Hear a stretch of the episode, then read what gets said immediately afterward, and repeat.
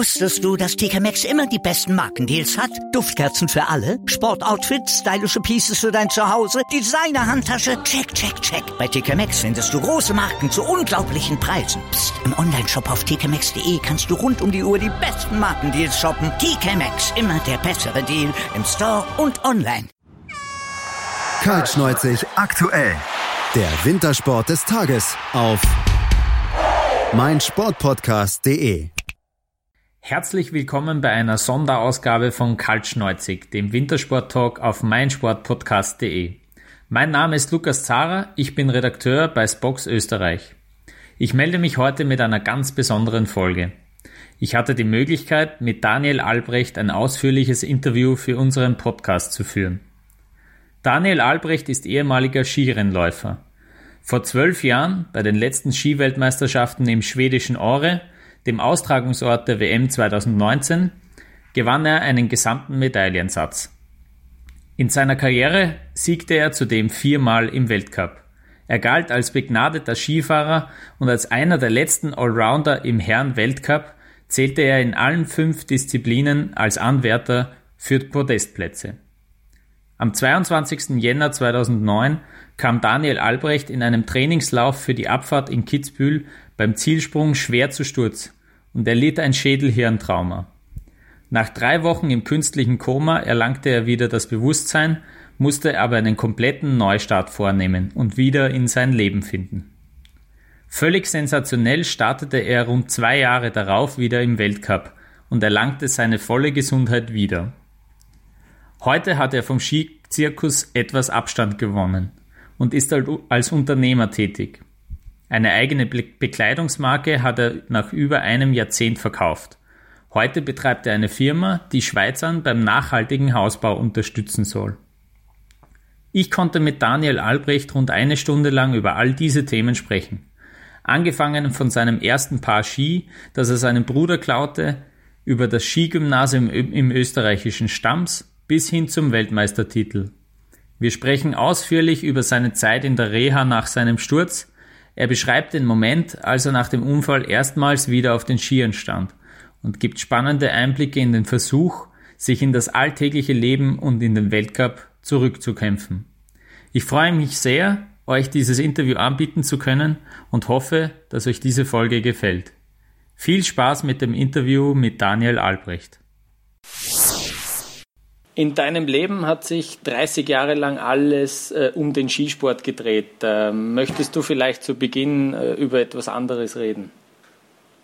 Ähm, ich diskutiere allgemein noch so gerne mit interessanten Leuten. Von daher gesehen kommen, werde ich sicher interessante Fragen gestellt erhalten. Ja, ich, ich hoffe das natürlich auch. Also du, du giltst als Mensch, der, der sich immer extrem hohe Ziele setzt und äh, fast schon unmöglich, fast schon unerreichbare Ziele. Und mich würde interessieren, was ist denn im, im heutigen Leben von Daniel Albrecht äh, das, das langfristige Ziel?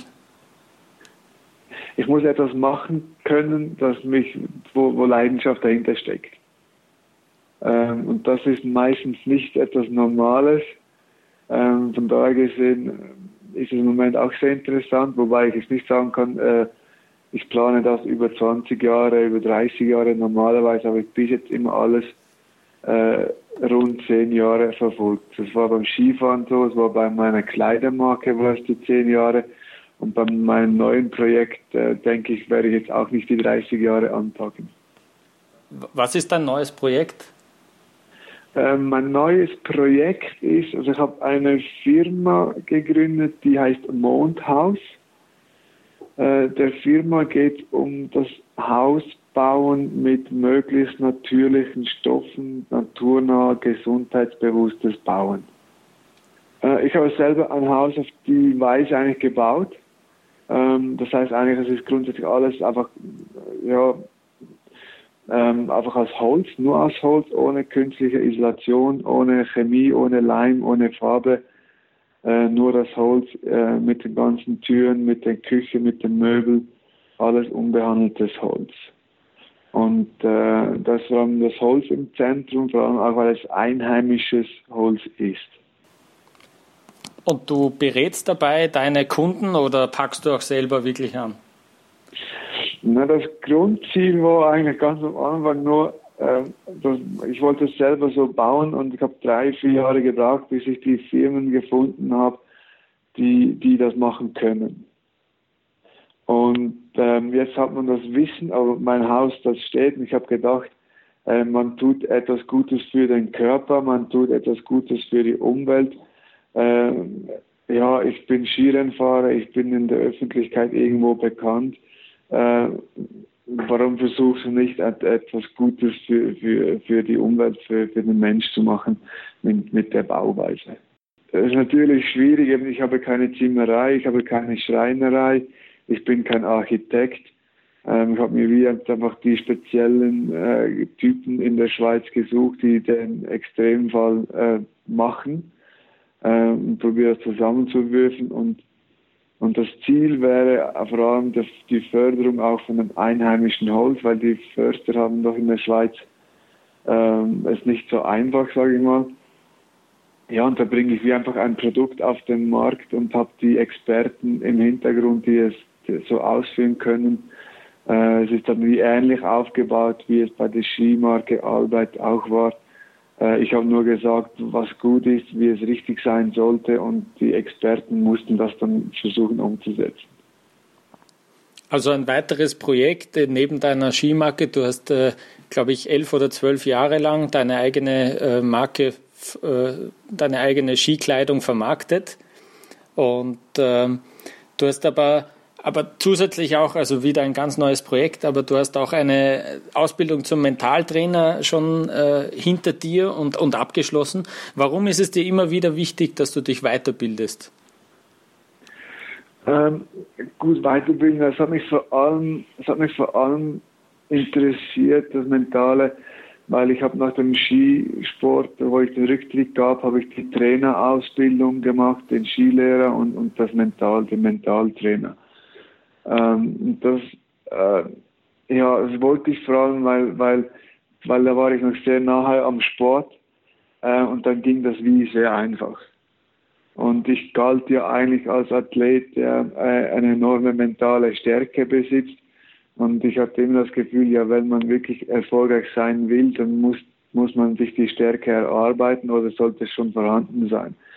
Ähm, ich hatte aber keine Ahnung, okay, ja, äh, was weiß man da und, und, und, und was muss man können, um ein guter Mentaltrainer zu sein, weil ein guter Trainer, der habe ich, das die Erfahrung oder das, äh, der, die jetzige Meinung, dass ein guter Trainer, der hat das Gespür genau für diesen Bereich. Heißt das, du, du willst, du kannst dir sogar vorstellen, im Weltcup äh, als Trainer zu arbeiten einmal? Äh, ich konnte es mir schon vorstellen. Ähm, eben, ich ja in, in, in Adelboden, in Kitzbühel, ähm, wo ich dabei war. Und man sieht schon, es ist, ist die Welt, wo man halt 25 Jahre daheim gewesen ist. Äh, man kennt sich aus, man weiß, wie es funktioniert. Ähm, das ist dann auf einer Seite sehr interessant, auf der anderen Seite, man sieht alles, man erkennt vieles, man hat aber keine Aufgabe. Das ist dann irgendwie ja nicht so angenehm. Also wenn man eine klare Aufgabe hätte, wäre man wie, ist es eine schöne Welt, aber wenn man, wenn man keine Aufgabe darin sieht, ist es, ist es äh, nicht unbedingt so angenehm. Gab es da schon Gespräche mit dem Schweizer Skiverband zum Beispiel, ob es da, ob, ob du da vielleicht helfen könntest im, im Trainerteam? Äh, nein, äh, grundsätzlich hätte ich das, war das Interesse eigentlich groß. Ich habe am Anfang halt vorsichtig gefragt, da hat der Trainer gesagt, ja, ich würde gerne als Co-Trainer mitkommen, äh, meine Ausbildung, das, einfach das, der, Ski, der Skitrainer erlernen. Ähm, da kann man von, weil die Schweizer, die müssen immer zuerst die Ausbildung für alles haben. Und da muss ich dann äh, zuerst mal drei Jahre lernen, wie man eigentlich Ski fährt. Aha, okay. Eine, eine, eine neue Grundlagenausbildung sozusagen.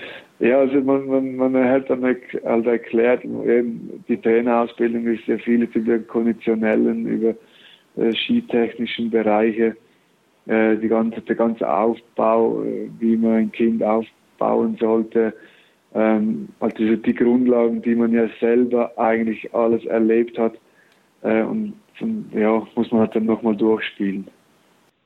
Das ist, das ist vielleicht ein gutes Stichwort, weil äh, mich würde interessieren, wie bist du zum Skisport gekommen? Wie hat das bei dir angefangen? Ähm, bei mir hat es angefangen, dass mein Bruder mit, mit äh, drei Jahren äh, ein paar Ski zu Weihnachten geschenkt erhielt.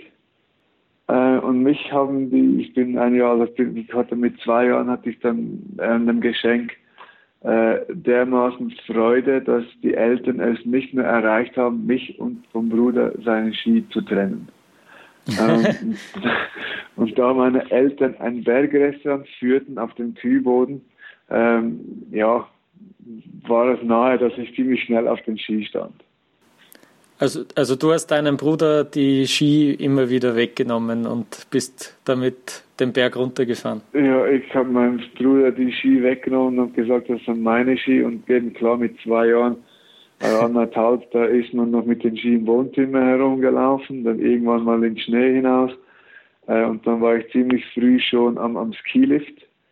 Ähm, da ich aber eigentlich noch zu klein war, musste ich am Skilift unten immer warten, bis mich eine Person mitnahm.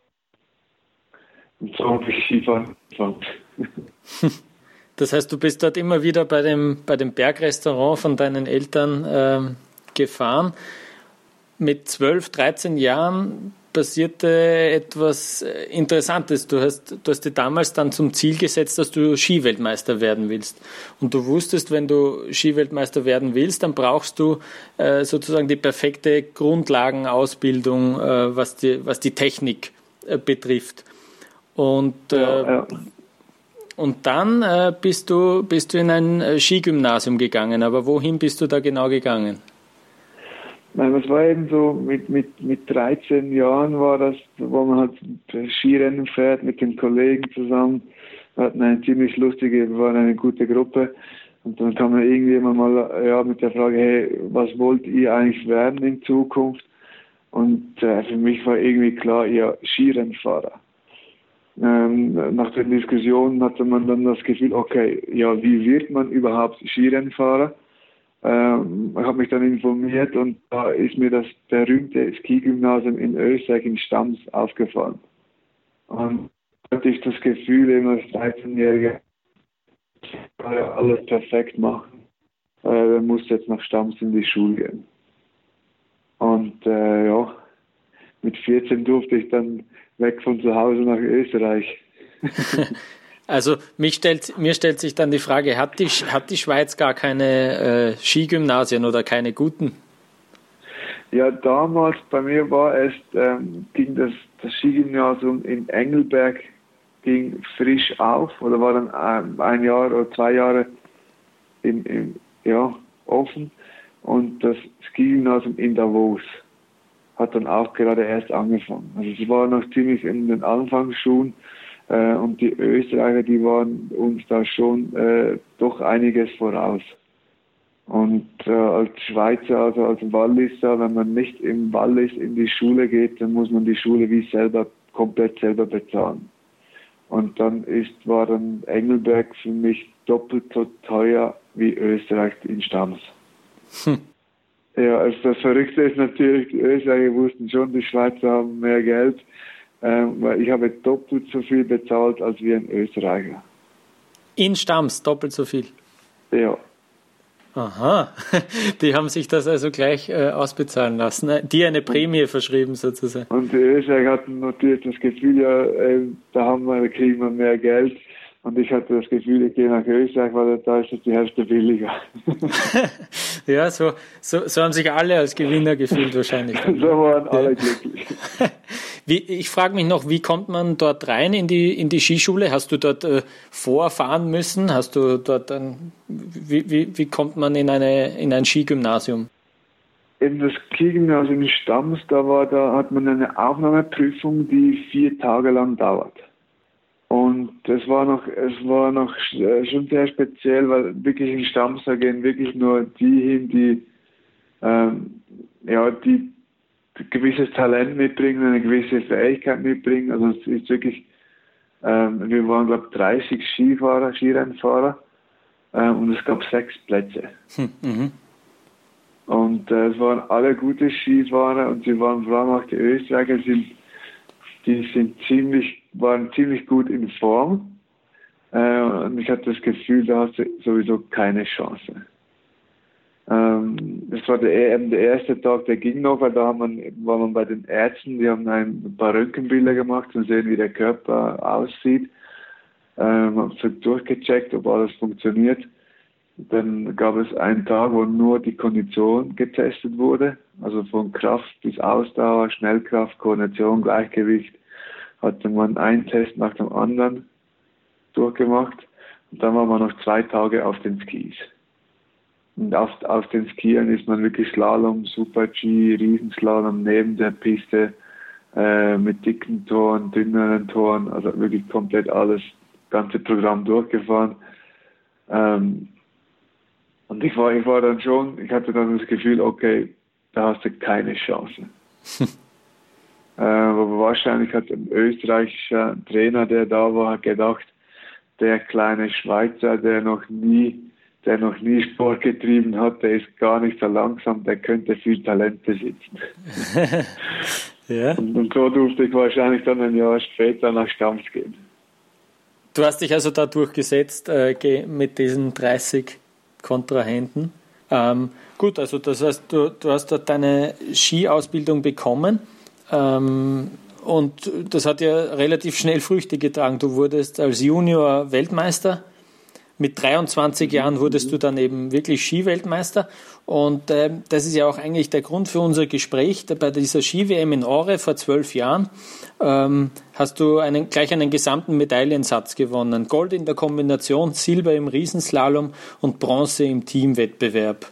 Ähm, das war die, die, Hälfte, die Hälfte aller Schweizer Medaillen. Die Damen gingen damals leer aus. Es gab noch dreimal Bronze bei den Herren.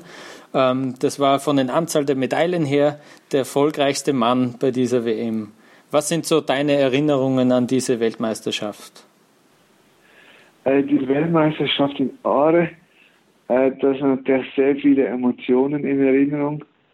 Ähm, ich war eigentlich erst am, am durch äh, angekommen im Weltcup, hatte das Gefühl, mal alles funktioniert, jetzt nur ruhig bleiben, die Saison durch langsam Aufbau machen und dann kommt aber die WM und da, wurde, da gab es nur noch ein Ziel, okay, das ist egal, was geschieht, jetzt geht es nur noch um den Sieg.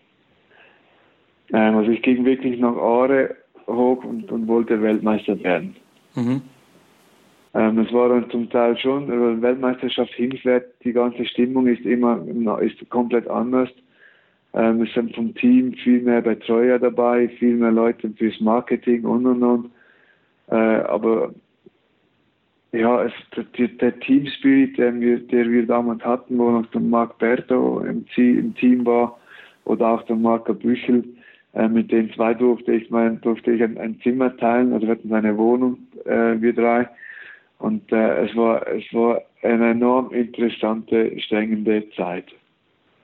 Äh, ja, wenn die, die eben, man, man kommt hoch, dann, dann äh, waren eigentlich schon bereits bei, bei den ersten Trainings. Äh, die Pistenverhältnisse, äh, der, der, aggressive Schnee in Ore, der kam mir entgegen, den, den, der liebe ich, weil da ist das Gefühl zum Skifahren einfach nur herrlich. Äh, und da hat dann alles zusammengepasst, alles hat funktioniert und dann, dann konnte man, da war es dann ziemlich einfach zum, zum einfach schnell Skifahren. Würdest du sagen, war das so auch wirklich die Spitze deines Leistungsvermögens äh, über die gesamte Karriere gesehen? Ähm, nein, ich denke, das war nur, das war schon etwas, die, die Weltmeisterschaft, wo man das erste Mal das Gefühl hatte, das könnte funktionieren, ähm, ist mit sehr viel, sagen wir, also man ist quasi die 120 Prozent gefahren, die normalerweise eh nicht aufgehen. Ähm, also, ähm, ja, es ging dann zum Glück auf. Das war dann der erste Input, quasi das erste Mal zeigen, dass man gut Skifahren kann. Ähm, aber es war wie, ja, ich war, ja, es, es ging schon sehr gut, aber das, es war noch nicht perfekt, sag ich mal. Mhm, mh. Das kam dann alles erst später, eigentlich erst auf die, die Saison 8, 9 hin, wo dann der Unfall geschah. äh, da war dann nochmal ein Schritt mehr und da, da war dann wirklich äh, eben in, in Aare wusste man, okay, wenn man voll riskiert, wenn alles perfekt aufgeht, dann hat man eine Chance äh, für ein Podest. Äh, aber egal, riskiere ich noch mehr, ich will gewinnen. Und es hat funktioniert. Ähm, das dann war dann der erste, erste Mal so richtig erfolgreich. Ähm, danach im, im 8, 9, die Saison 8, 9 war man wirklich im Sommer, war man so stark, man war am Start und man wusste, äh, jetzt musst du nur noch normal runterfahren und dann kannst du gewinnen. Mhm. Also eine, eine gewisse Leichtigkeit auch dann wahrscheinlich da, ja? Das, das war dann das Gefühl, wo man, wo man, wo man äh, hat, wenn man, wenn man regelmäßig gewinnt, einfach die, das, die Überzeugung von sich selbst, das riesige Selbstvertrauen, äh, dass man jetzt als Beispiel beim Marcel Hirscher sieht, äh, da ist jetzt null, null Bedenken, dass es nicht funktionieren könnte. Diese Sicherheit aufzubauen, das, das ist das, was sehr viel Arbeit, sehr viele Jahre und Energie braucht. Ja, diese Sicherheit hast du dann insgesamt äh, ja bei vier Weltcuprennen äh, so ausgespielt, dass du, dass du die gewinnen konntest. Äh, drei von diesen vier Weltcuprennen waren äh, im Riesenslalom, aber trotzdem galtest du damals wirklich als versierter Allrounder. Du bist eigentlich in allen Disziplinen richtig schnell gefahren. Und ähm, jetzt haben wir das äh, vielleicht noch hin und wieder bei den Damen in den letzten 15, 20 Jahren gesehen, mit Anja Persen, Lindsey Vonn, Michaela Schifrin. Das sind alles Läuferinnen, die in jeder Disziplin ein Rennen gewinnen konnten. Bei den Herren ist das der letzte, das letzte Mal dem Bode Miller gelungen. Ähm, warum? Gegen den bist du ja auch noch gefahren. Warum, warum gibt es heutzutage äh, einfach auch keine Allrounder mehr im Herrenweltcup? Ja, es ist schon im es war damals noch Miller-Zeiten, äh, ich weiß nicht wann es war, glaube ich sieben oder acht, irgendwo da in der Region war, war es, wo das letzte Mal über alle Disziplinen ähm, so schnell sein konnte. Es ist natürlich, ähm, es war die Zeit, ähm, ich glaube 2003, 2000, ja, 2002, wo es richtig anfing mit dem Carving-Skis. Und da war es eine, eben, war die Zeit lang, wo man im Weltcup, wenn man das Gefühl für die Kräfte hatte und das Gefühl für den Ski hatte, die Technik, wenn alles zusammengepasst hat und man ein guter Skifahrer war, dann konnte man in allen Disziplinen schnell sein. Und, und wenn man sich dann auch noch die Mühe nahm, wirklich äh, etwas mehr zu trainieren, etwas mehr zu machen, dass man alle Disziplinen fahren konnte, äh, gab es eine Handvoll oder zwei, drei Leute, die, die fähig waren, wirklich in allen Disziplinen äh, Siegfahrer zu sein. Ähm, für mich war dann das natürlich äh, eine Motivation. Ich habe gesagt, ich habe zu mir gesagt, hey, die Disziplin ist mir egal. Ich möchte, ich möchte jede Disziplin gewinnen. Äh, ich kriege das hin. Ich fahre gerne Ski. Mir ist egal, ob es eine Abfahrt oder ein Slalom ist. Äh, wenn alles zusammen, alles perfekt zusammenpasst, funktioniert das. Und das ging dann eigentlich, war ich am Anfang ziemlich äh, optimistisch, aber sah eigentlich realistisch aus. Ähm, jetzt aber in den letzten Jahren ist, ist es ist die FIS ein neues Reglement mit den Ski aufgebaut, mit dem Slalom-Ski zuerst, dann mit dem Riesenslalom kamen enorm große Veränderungen. Ähm, eben das Slalom, wo Miller noch gewonnen hat, war ein, war ein Torabstände zum Teil von 15 Metern. Und jetzt sind wir bei 10 Metern. Also es ist im Vergleich zu damals fast etwas langsamer geworden. Mhm, mhm. und jetzt, jetzt geht jetzt ist es halt ein Millimeter Arbeit und, und es, es gibt nicht mehr ein, ein es, man anfangen zu fahren, das Gefühl stimmt, okay, jetzt kann ich Gas geben. Es muss vom ersten Tor an im Slalom, es, du hast überhaupt keinen Spielraum mehr. Entweder es funktioniert es oder es funktioniert nicht. Und das braucht halt dann wesentlich mehr, mehr Perfektion und, und genaue, genaues äh, Fahren. Martin hat schon bewiesen, dass er alle möglichen Turniere gewinnen kann. Nur Golf. This is the final game of the 144th Open Championship. Auf meinsportpodcast.de. In dem Fall wollte ich mir das nicht nehmen lassen. Nur Golf. It says a lot about the European Tour and how far we've come over the years. Auf meinsportpodcast.de als Allrounder ähm, bist du ja dann in der, in der von dir schon angesprochenen Saison 2008, 2009 eigentlich auf den Gesamtweltcup losgegangen. Und äh, dann passierte eben der, am 22. Jänner 2009 ähm, dieser furchtbare Sturz in Kitzbühel. Ich habe lang, wirklich lange überlegt, wie ich dich auf diesen Sturz ansprechen soll. Du hast es sicher schon tausendmal erzählt. ähm, ich, mich würde interessieren, äh, was glaubst du im Nachhinein so, wie viele Schutzengel waren da dabei, dass du von diesem Sturz eigentlich äh, doch wieder gesund hervorgehen hast können? Ähm, da hatte ich sehr, sehr viele gute Schutzengel, weil ähm, ja eben nur ja das dass ich es überhaupt überlebt habe. Es war am Anfang kritisch, es war dann auch im Spital noch in Innsbruck, wo man in Koma lag, ist es immer, ja, funktioniert oder funktioniert nicht, da weiß man es wirklich nicht. Äh, es gab dann zwei, drei kritische Situationen, ähm, aber schlussendlich äh, konnte man mich aus dem Koma wieder aufwachen, ich kam wieder zu Bewusstsein. Ähm, und dann, die, die, die, ja, es ging dann weiter und weiter und weiter und machte relativ schnell Fortschritte und habe heute wirklich das Glück, dass ich mit einem schweren Schädelhirntrauma äh, eigentlich sehr kleine bleibende Schäden habe. Und der Normalfall ist eigentlich, äh, ja, im Normalfall sieht es dann wesentlich schlechter aus. Wenn du es wenn schon angesprochen hast, was sind denn so Einschränkungen, die du jetzt noch im Alltag hast oder spürst? Spürst du irgendwelche? Ja, ich merke schon, ich, mir ist es schwierig. Es, ich weiß jetzt, ich habe das Gefühl, ich weiß es, wie es früher war, von den Gefühlen, wie, wie ich funktioniert habe. Ähm, ich habe jetzt das Gefühl, es sei wahrscheinlich ähnlich, aber so die, die letzte Überzeugung, die, die Lockerheit, äh, die, die fehlt irgendwie. Ähm, und wenn ich so mit, mit Leuten, die damit zum Beispiel eine, eine Hirnerschütterung haben, ähm, die ermüden oft sehr schnell. Und, und ich hatte jetzt nicht mit Experten, ich weiß nicht, viele Gespräche mit Experten geführt. Ich mache das immer so eher nach Gefühl. Ähm, und, und, mit denen, die, die selber erfahren haben, die selber betroffen sind, die können einem doch bessere Informationen geben, habe ich das Gefühl, als, als jetzt ein, ein, ein Neuropsychologe oder ein Mentaltrainer und so weiter. Mhm. Weil, weil die haben das, die haben das Wissen, die wissen alles ähm, aber die erklären dir das mit der offiziellen Sprache. Und, und dann bin ich natürlich weit überfordert und habe keine Ahnung, was mir gesagt wurde. Mhm. Und, und, wenn jemand, der die gleichen Probleme hat, das von sich aus erklärt, ähm, äh, dann versteht man es besser. Also geht mir jetzt so. Und eben wegen den Hinderschützen, wo ich vorhin gesagt habe, die, die werden schnell müde auch und äh, das ist ja oft, ist das, weil, weil sie halt alles, was sie nachher machen müssen, die ersten Wochen, ist wie, man muss es, man macht es bewusst. Also man, man, man macht alles bewusst und wenn man es bewusst machen muss, ist wie man, wenn man etwas Neues lernt, man hat vielleicht die Energie für eine halbe Stunde, Stunde. Weil bewusst machen kostet sehr viel Energie.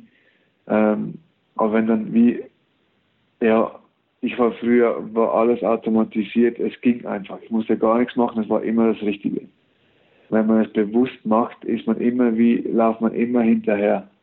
Und es ist, es ist sehr anstrengend und so ist es auch ein normaler Tag, äh, ist dann einfach, äh, ist, man wird schneller müde. Mhm. Mich würde auch interessieren, wie viel Erinnerung fehlt dir denn? Kannst du dich noch erinnern an, den, an das vorige Wochenende im Weltcup oder ähm, wie viel fehlt dir da? Na, ich bei mir ist, was mir fehlt, ist der Tag vom Sturz. Mhm. Und dann halt im Koma und äh, wo mich aufgeweckt hat, wo ich dann wach war und geredet habe, da fehlen mir nachher auch noch zwei Wochen. Also in den ersten zwei Wochen, wo du wach warst? Da weiß ich auch überhaupt nicht mehr. Also ich habe dann, ich habe dann aber eigentlich relativ wenig verloren weil man kann ja da bis wirklich Wochen, Monate, zum Teil auch Jahre Gedächtnis wirklich gelöscht sein. Und, und äh, ich kann mich an das erste Training in Kitzbühel kann ich mich noch erinnern äh, und ich weiß noch genau, wie, wie, ja, ich weiß jetzt wieder, wie das Gefühl war, äh, wie die Sicherheit, die Einstellung, äh, die Ziele, äh, man, ja, es, war, es ist alles wieder. Und das ist eigentlich dann ein sehr, es war ein sehr schönes Gefühl. Gab es da einen gewissen Moment, wo diese Erinnerung wieder gekommen ist?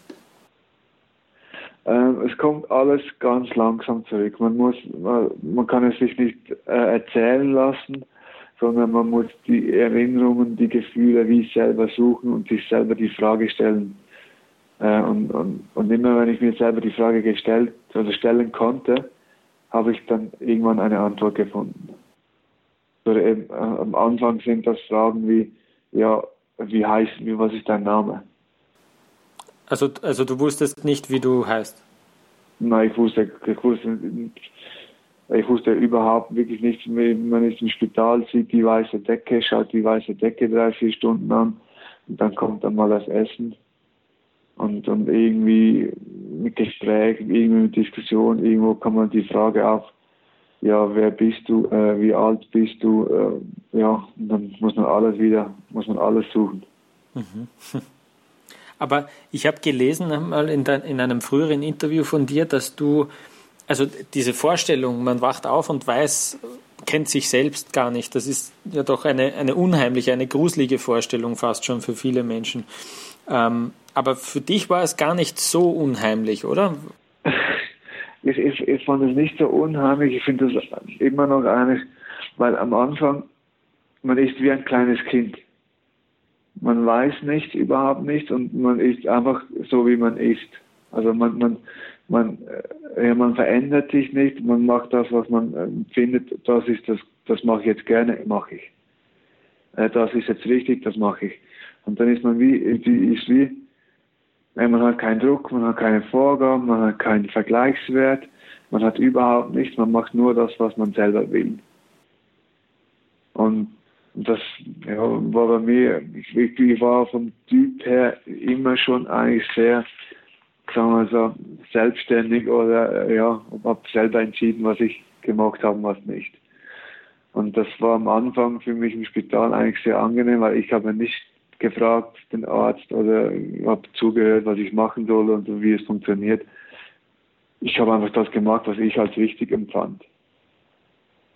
Und dann funktioniert es auch ziemlich gut eigentlich. Ja. Du hast jetzt vorher schon gesprochen davon, dass, dass es eigentlich, dass, die, dass es viele Fortschritte dann gab. Es, geht, es ging relativ schnell, dass da immer wieder mehrere Erinnerungslücken wieder geschlossen wurden.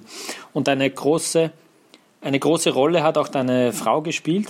Die hat sich nämlich währenddessen, während dieser Zeit auch extrem viel informiert darüber, wie man mit Menschen mit Kopfschäden äh, umgeht und wie, wie, man mit denen spricht. Und da gibt es ein paar äh, das eine oder andere kuriose Beispiel, wie ihr miteinander kommuniziert habt. Könnte, kannst, du, kannst du da vielleicht das eine oder andere Beispiel nennen, worüber du vielleicht jetzt sogar lachen könntest? Sie war die wichtigste Person für mich in der ganzen Geschichte, weil sie, weil sie ja, sich informiert hat und das richtig einschätzen konnte und, und, und, und, und wie dann einfach gewusst hat, okay, das ist die Situation, wir wissen nicht, was geschieht äh, sie hat das akzeptiert, so wie es war, und hat einfach wirklich versucht, ähm, ja, mir zu helfen, ohne Druck aufzubauen. Ähm, das ist eben dann wirklich, ich kannte sie, sie, sie, sie hatte immer ein gutes Gefühl, wenn sie da war. Ähm, aber eben, es gab dann wirklich Momente, Zeiten, wo ich, wo ich gar nicht eigentlich wusste, wer das war. Ähm, aber ich habe gemerkt, es, es, es, es tut mir gut. Äh, die Person ist gut, die muss da bleiben.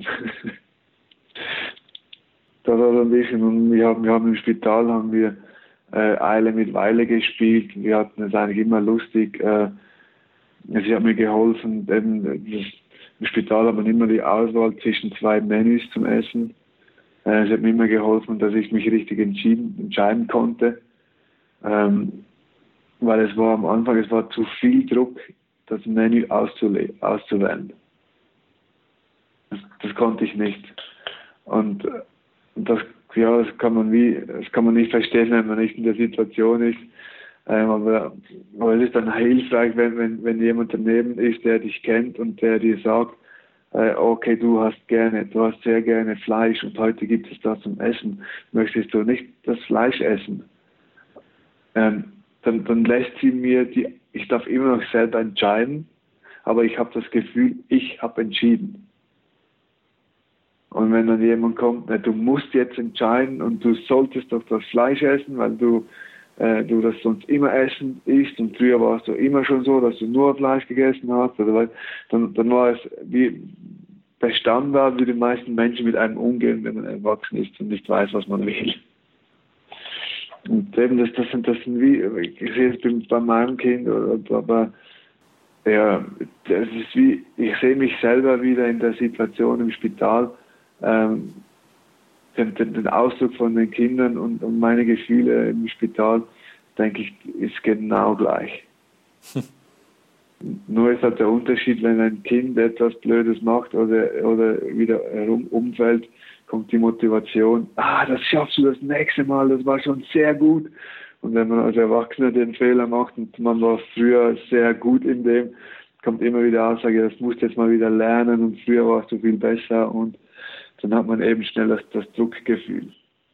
Ja, weil es auch, weil es auch vorwurfsvoll ist. Immer vorwurfsvoll auch äh, formuliert ist wahrscheinlich. Ja, ja das kostet dann immer sehr viel Energie und dann merkt man auch, wenn man eben, wenn man auch als Kind mal etwas nicht konnte oder etwas schief ging und, und alle hatten ein Problem mit dem, ähm, das kann einem dann doch sehr stark prägen für die Zukunft. Du, du liegst ja dort im Spital und äh, führst dann extrem viele Gespräche mit den Ärzten, mit den Medizinern, mit den Spezialisten. Und dadurch hast du dir auch ein gewisses Fachwissen angereicht. Und dieses Fachwissen hast du dann in einem Projekt, in einer Initiative für Menschen mit Kopfverletzungen äh, weitergegeben. Was, was hast du da genau gemacht? Ähm, es, war, es war schon, ähm, also ganz am Anfang haben wir einfach mal, mal ein T-Shirt gemacht und ähm, Never Give Up Motto, ähm, die man verkauft hat, damit man das Geld sammeln konnte für die Stiftungen. Ähm, das war vor allem, das war am Anfang die, die Geschichte. Ähm, danach jetzt, jetzt im Moment bin ich halt immer noch für die, für die Stiftungen oder für, für die, für die Gruppen, ähm, mache ich so eins, zweimal im Jahr, zwei, dreimal im Jahr wirklich, dass man sich persönlich mit, mit, mit, mit Leuten trifft, die, die ähnliche Probleme haben oder einfach in, in, in so Meetings geht, wo, wo, wo sich alle treffen, um zu diskutieren. Und das, dann, dann kann man schon sehr viel helfen, nur, nur ja, weil man da ist und weil man selber so erfolgreich wieder zurück ins Leben gefunden hat.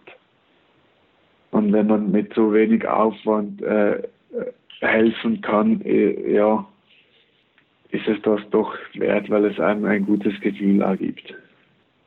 Darf ich nochmal zurück äh, zu der Behandlung selber? Ähm, Du hast also auch äh, schreiben, schreiben lernen müssen wieder.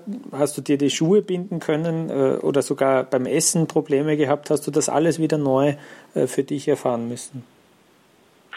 Ja, es ist wirklich so. Man, man, man, äh, ich kann mich ja zum Glück äh, nicht an alles so genau erinnern, weil, weil eben am Anfang, am Anfang äh, du vergisst immer wieder alles. Ähm, du weißt nicht, wo das ich muss mal lernen, okay, ja, also ja, wenn ich, ich muss, du musst ja mal lernen, wie das Gefühl ist, wenn man aufs WC muss.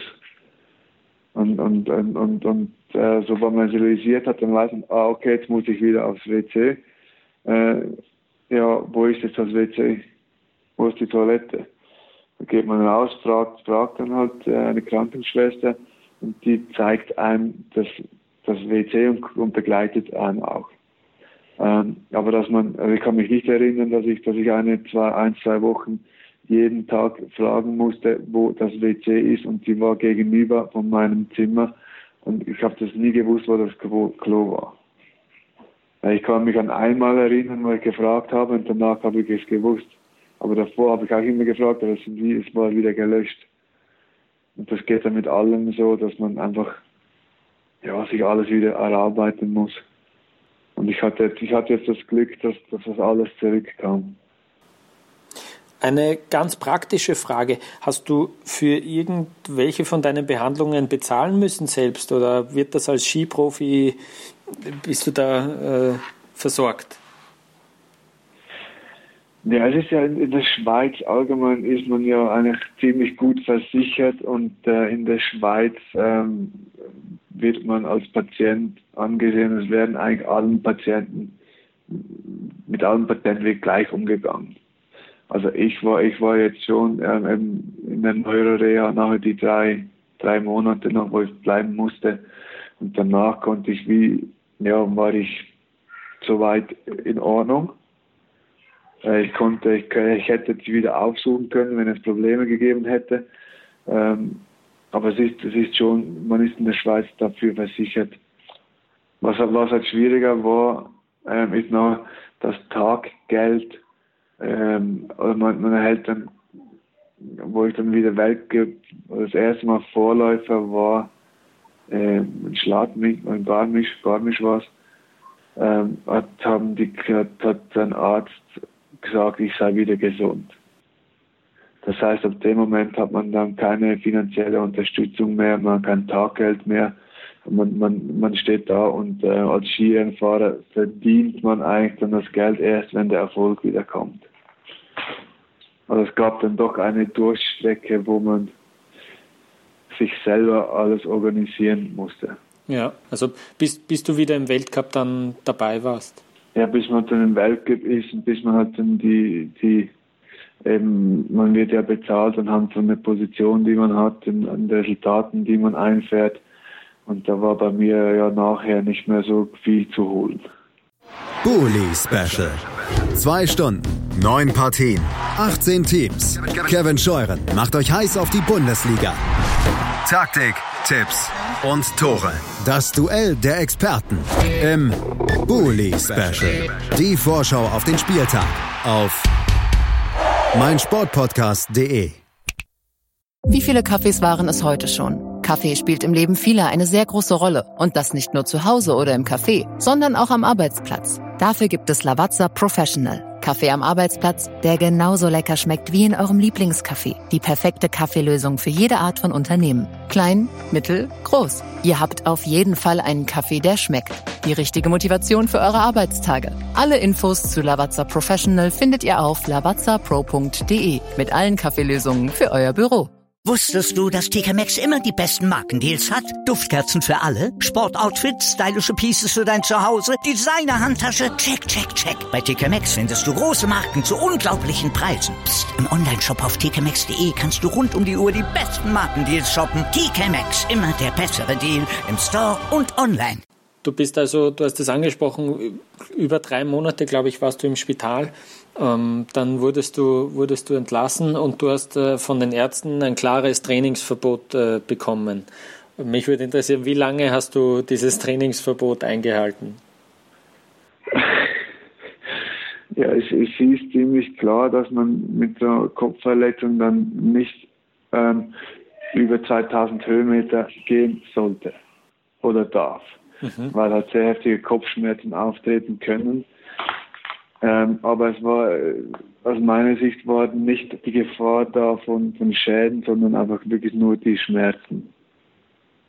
Ähm, das heißt, wo ich nach Hause ging vom Spital, ähm, habe ich mal ähm, den Trainer angerufen und gesagt, ich darf auf die Piste, wann gehen wir das nächste Mal? Ich möchte am nächsten Wochenende auf den Ski stehen.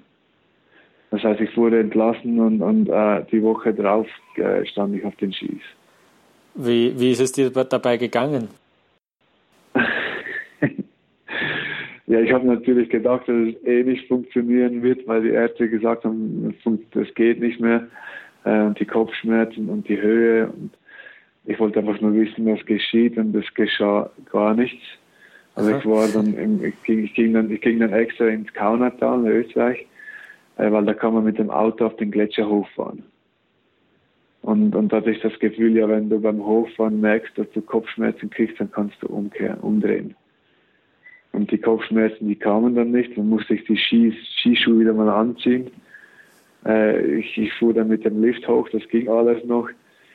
Ähm, ja, der Trainer hat dann gesagt, ich soll einfach mal vorsichtig anfangen und schauen, wie es funktioniert. Äh, ich habe die, Schuhe, die, die Skischuhe geschlossen und dann wollte ich losfahren und musste mich dann mal fragen, okay, äh, scheiße, wie fährt man überhaupt Ski? Mhm. Also ich, ich hatte keine Ahnung, was ich jetzt machen muss.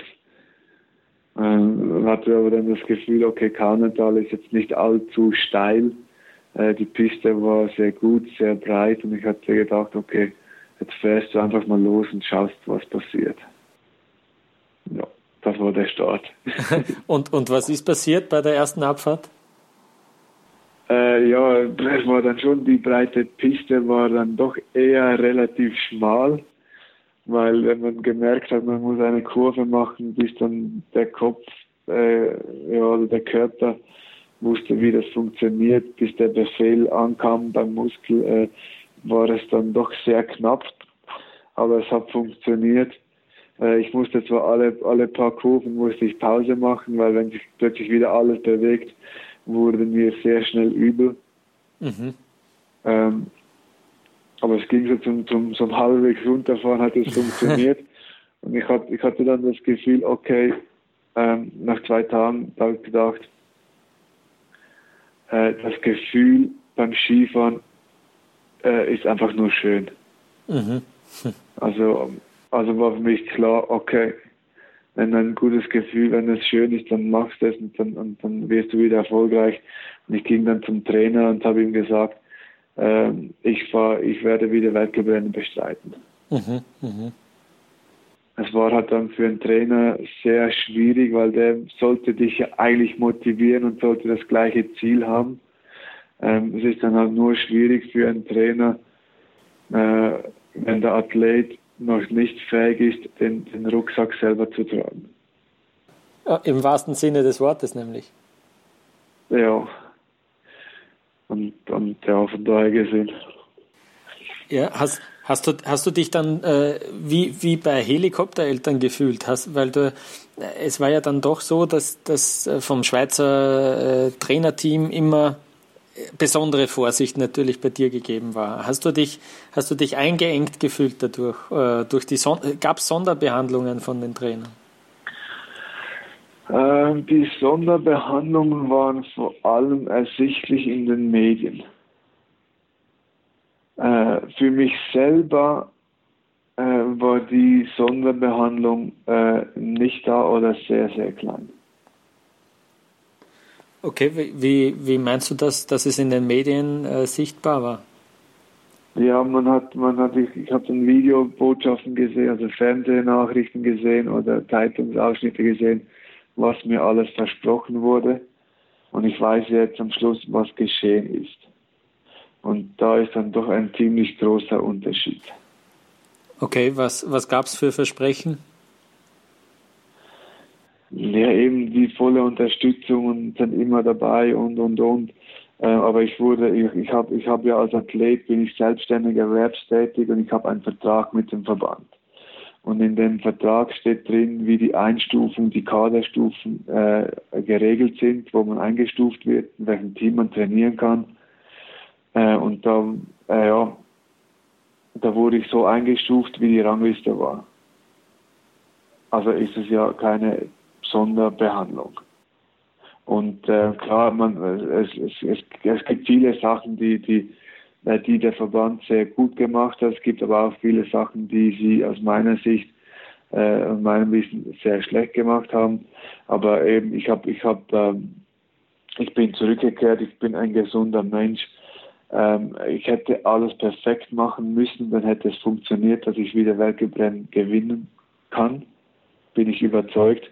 Aber alles perfekt zu machen, äh, ist schwierig, wenn man überhaupt nichts weiß. Also war die, war die Chance, dass es funktioniert, so eigentlich sowieso bei Null. Und dann bin ich überrascht, wie weit ich es geschafft habe und wie schnell und wie gut es eigentlich funktioniert hat. Hattest du noch Erinnerungen an die ganzen Weltcup-Pisten oder haben dir dann die, die Jahre Erfahrungen, die, die, die, die du gesammelt hast, äh, auch wieder gefehlt? Hm, das ist dann das Schwierige nach so Kopfverletzungen. Man muss sich alles wieder suchen und alles wieder neu erarbeiten. Ähm, also ich muss es wie, wenn ich, wenn ich es wieder erleben konnte, dann war es wieder da. Aber wie soll ich jetzt einen Weltcup, das Gefühl vom Ich stehe am Start und es geht jetzt um ein Rennen, wie sollte ich das Gefühl erhalten, wenn ich kein Rennen fahre? Also musste ich, musste ich wie der normale Weltcup-Zirkus, musste ich alles normal machen. Aber es war eigentlich vom Kopf her, vom Körper her, von dem Zustand war es wie noch zu früh. Aber wenn ich es nicht mache, ähm, ist das Risiko eher größer, dass es, dass es nie mehr zurückkommt. Aber wenn ich es mache, mache ich es zum falschen Zeitpunkt. Mhm, mhm. also ist eigentlich beides falsch. Was machst du jetzt? Und das, das unter Druck, unter Druck, also man ist sehr schnell unter Druck und äh, muss dann entscheiden, das funktioniert nicht, wenn, wenn, wenn die Lockerheit nicht da ist. Und bei mir ist, war die Lockerheit halt nie da. Wie war die mediale Berichterstattung? Wenn ich, wenn ich an den ORF denke, auch, auch wie der ORF äh, Skistars begleitet, äh, wenn sie einen Unfall haben, das muss doch äh, immens gewesen sein. War dir das zu viel im Nachhinein? Äh, hast du dich überhaupt dagegen wehren können? Äh, oder wie, wie, war das? Nein, es war, es war schon so. Ich hatte mit den Medien, das, das hatte nie Probleme, auch als aktiver Athlet damals. Ich hatte die Medien gerne äh, sie waren verantwortlich für die interessanten Geschichten. Äh, äh, ja, ich hatte, ich hatte es immer gut mit den Medien und selbst nach dem Unfall, ich hatte nie Probleme. Äh, auch wenn sie anwesend waren, äh, es ging für mich, das war etwas, das, das ging mir leicht, also das war keine Belastung. Ähm, es war dann eher als schwierig, hatte sehr viele Anfragen vom deutschen Fernsehen, von, von Österreichern, äh, für sehr interessante äh, Sendungen, was eigentlich sehr viel wert ist für einen Athleten, für seine äh, quasi seine Sponsoren, seine Partner zu präsentieren, zum sich selber präsentieren. Ähm, das hätte ich eigentlich gehabt. Ich habe diese aber alle abgesagt, weil ich musste mich, ich wollte mich auf mich selber konzentrieren und ich musste alles wie perfekt machen. Ähm, vor allem war das, habe ich den Verband gefragt, äh, ich möchte fünf Jahre Zeit erhalten, wo ich fünf Jahre dabei bin und die Unterstützung habe. Und dann werde ich, da kann ich die ganzen Sendungen, da werde ich das alles annehmen und da kann ich für den Verband sehr gut und sehr viel Werbung machen. Ähm, aber im Verband als Athlet muss man die Erfolge bringen, ansonsten bringt es nichts. Und da ich die Erfolge nicht bringen konnte, da ich selber die, die Verträge, die ich selber hatte, ich verdiente mit dem kein Geld. Äh, also war für mich eigentlich, ja, war, konnte ich ja mit dem kein, hatte ich keinen Mehrwert. Und dann und, da, und deshalb habe ich, habe ich da verzichtet. Du hast es schon angesprochen, du hattest eigentlich vor, fünf Jahre lang es nochmal zu probieren. Ähm, bist aber dann eben nach deinem ersten Weltcuprennen, wo du in die, in die Punkte gefahren bist, in Beaver Creek im Riesenslalom damals auf Platz 21, äh, damals ja, eben ja. bist du nicht mehr zu weiteren Weltcup-Starts sofort wieder direkt danach gekommen und du bist dann im Verlauf in den A-Kader und auch in den B-Kader sozusagen zurückversetzt worden. Ähm, und ja, dann ja. Äh, durch, einen, durch einen Trainingssturz in Lake Louise, äh, wo du dir ähm, ein Bänderriss im Knie zugezogen hast, ähm, da hast du dann eben die, die, die Karriere beendet. Ähm, war es also dann am Schluss eigentlich ein Karriereende, äh, ein ganz normales sozusagen, aufgrund von, äh, von äh, ja, Problemen in den Beinen, so wie sie viele andere Läufer leider auch haben? Ja, ja eben, es ist, es ist klar, es ist der Normalfall ist ja eigentlich, ähm, gerade bei den Skifahrern, es, es gibt selten Athleten, die, bei denen es zehn Jahre funktioniert. Ähm, man hat immer mit Verletzungen, mit, immer mit Schwierigkeiten zu kämpfen. Äh, einen Rücktritt zu haben, wo man irgendwie mit 38 die letzten Rennen gewinnt und dann sagt, okay, tschüss, äh, die, die Chance ist eigentlich äh, sehr, sehr klein. Ähm, mein Rücktritt war jetzt eben, es war, es war sowieso nach dem Unfall, ähm, war für mich eigentlich, ich habe gesagt, ich will, ich fahre wieder Weltcup, ich möchte wieder Weltcuprennen gewinnen, ähm, aber ich sah es auch als Therapie, weil, weil man ist eben, man ist den ganzen Tag 24 Stunden mit sich selber beschäftigt und versucht alles zu perfektionieren ähm, ich hatte das Gefühl, ähm, ich habe es gern gemacht. Ich konnte es ziemlich gut als Skifahren. Äh, ich versuche einfach so schnell wie möglich wieder zurückzukommen. Ich habe das aber auch als Therapie angesehen, wollte es als Therapie sehen, damit der Druck nicht zu groß wird. Und ich selber habe mir dann eigentlich überhaupt keinen Druck aufgesetzt. Der Druck, den dann für mich wie, der mir nicht gefiel und der dann zu viel war, ähm, der mir dann die Leidenschaft, die Lust, das Spiel, äh, ja, es war, es, es hat sich dann zum, zum Kampf entwickelt. Und, und auf das habe ich so, so kein Interesse für das.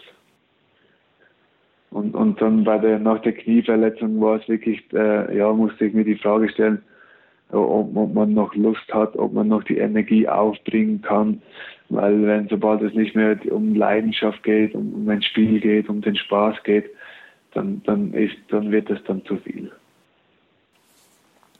Leider ist ja auch in dieser Saison ähm, schon der eine oder andere schlimme Sturz passiert. Äh, Clement Kosi hat es erwischt, auch jetzt Alexander Köll in Kitzbühel, aber auch Marc Giesin. Was, was macht das mit dir, wenn du die, diese Stürze so siehst von diesen Fahrern? Ja, für mich ist es noch, eben jetzt, jetzt kommen, jetzt kommen die Leute, die, da man nicht mehr so eine persönliche Verbindung hat ähm, für mich, ich, ich sehe ich sehe die Skiunfälle, die Verletzungen, die sehe ich jetzt natürlich nicht mehr gleich wie vor meinem Unfall. Ähm, klar, man weiß, okay, ja, die Verletzungen, okay, eins, zwei Jahre, ich sage, kann es wieder weiter, sollte es wieder funktionieren. Ähm, das sind alles Sachen, es sind schlimme Verletzungen. Es kann einem total aus der Bahn rühren, es ist äh, extrem mühsam. Äh, aber aus meiner Sicht ist natürlich wie, wie ja, es tönt etwas komisch, aber ein, ein, für mich ist ein Kreuzband eigentlich ja eine kleine Verletzung. ja, ich, klar. und, und, und gerade bei, beim, beim Giesin, wenn er stürzt, äh, an der Thompson, an einer, einer gefährlichen Stelle, äh, und er hat nur ein paar Rippenbrüche, äh, ja, da, da tue ich mich dann schwer, wenn man jammert, wie schwierig und wie gefährlich und, und weiß nicht was, denke ich, hey, es ist eigentlich überhaupt nichts passiert. Ja, ich, ich kann es verstehen, ja. Und, und das ist und das ist ja eigentlich, das ist ja meine Sicht auch nicht die realistische Sicht, sondern ich bin halt dann sehr vorbelastet mit eigenen Verletzungen und dann, und dann sieht man das nicht mehr so, wie es eigentlich normal gesehen wird. Von daher gesehen, kann ich so zu, zu solchen Stürzen, zu solchen Unfällen, Verletzungen wenig Emotionen zeigen. Diese, diese Sturzserien ähm, lösen natürlich auch immer wieder die Diskussion aus äh, nach der Sicherheit im Weltcup. Ähm, bist du ein Fan dieses Airbags äh, oder nicht? Äh, die, ein, paar, ein paar Athleten verwenden den, ja. Ähm, der Airbag, der kam dann nach meiner Zeit, also ich hatte dann überhaupt keine äh, Test äh, gemacht, oder überhaupt keinen Berührungspunkt mit den Airbags. Ich denke schon, wenn, wenn es ähm, in gewissen Situationen äh, wird, wenn alles perfekt funktioniert und läuft, dann ist, kann es ein Mehrwert sein. Ähm, aber es kann, es könnte schon auch irgendwo gewisse Risiken mitbringen. Aber wie weit die Technologie ist oder wie, wie, wie präzise es funktioniert, da ich, kann ich überhaupt nichts dazu sagen. Okay, äh, Daniel, ich habe noch eine einzige Frage. Danke, dass du so lange ausgehalten hast. Äh, bereust du rückblickend äh, auf deine Karriere irgendetwas, irgendeinen Karriereschritt? Äh, nein, also ich, ich, ich weiß jetzt, dass zu dem Zeitpunkt, wo ich die Sachen entschieden habe, war es die, die beste Entscheidung. Also war es eine gute Entscheidung. Ja, Im Nachhinein, klar, weiß man auch, was dann geschehen wird. Äh, also man könnte alles eigentlich noch besser machen. Aber ich denke, eben wie ich mich jetzt einschätze, so wie ich jetzt funktioniere, ich würde alles nochmal genau gleich machen. Das war das Interview mit Daniel Albrecht. Ich hoffe, es hat euch gefallen. Wenn dem so ist, würden wir uns über eine Empfehlung oder eine Bewertung für unseren Podcast auf iTunes sehr freuen. Falls ihr uns Feedback geben wollt, könnt ihr das gerne auf Twitter oder Facebook unter dem Handle Kaltschneuzig tun. Mich findet ihr auf Twitter unter dem Handle Zara Look. Ich hoffe, ihr hört auch unsere nächsten Ausgaben von Kaltschneuzig, dem Wintersport-Talk auf meinsportpodcast.de. Kaltschneuzig aktuell. Der Wintersport des Tages auf meinsportpodcast.de. Ich habe mich natürlich schockverliebt, weil die war wirklich ganz, ganz klein. So begann die Mensch-Hund-Beziehung zwischen Christina und Tierschutzhund Frieda. Und wie es danach, nach dem ersten Moment der Verliebtheit, so weiterging und welche Klippen es danach zu umschiffen galt, das hört ihr in der neuen Ausgabe von Iswas Dog, dem Podcast für harmonische Mensch-Hund-Beziehungen. Iswas Dog? Mit Malte Asmus. Überall, wo es Podcasts gibt.